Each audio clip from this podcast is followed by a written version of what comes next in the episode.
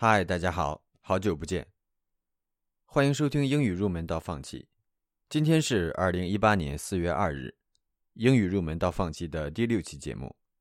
最近在读一本有关英语学习的书，书中提到了一个口语表达技巧，我们可以把它理解为化抽象为具象。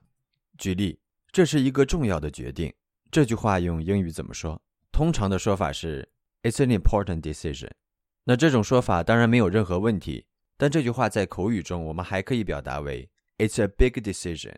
在这个例子中，"important" 我们可以理解为抽象词，而 "big" 就是一个具象词，因为后者我们是可以直接体验到的。生活中有很多 big 的东西，big house、big car、big city，我们通过肉眼就可以感知到什么是 big。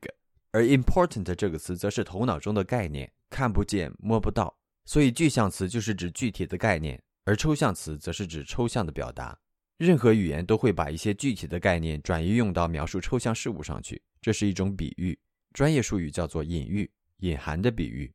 重要的东西一定有它的具体特点，一些可以被感知的特点，要么大，要么高，要么数量多等等。所以，我们除了可以用 big 来代替 important 外，还可以用其他具体概念来代替它。我们再来说两个例子，要是它对你那么重要。我们就再去找找别的东西吧。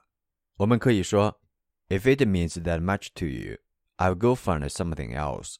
另外一个例子，对他来说，家庭比什么都重要。我们可以说，For him, family comes before everything。有关更多的实例和这本书的信息，请访问本期节目的文本。欢迎收听英语入门到放弃，下期节目见。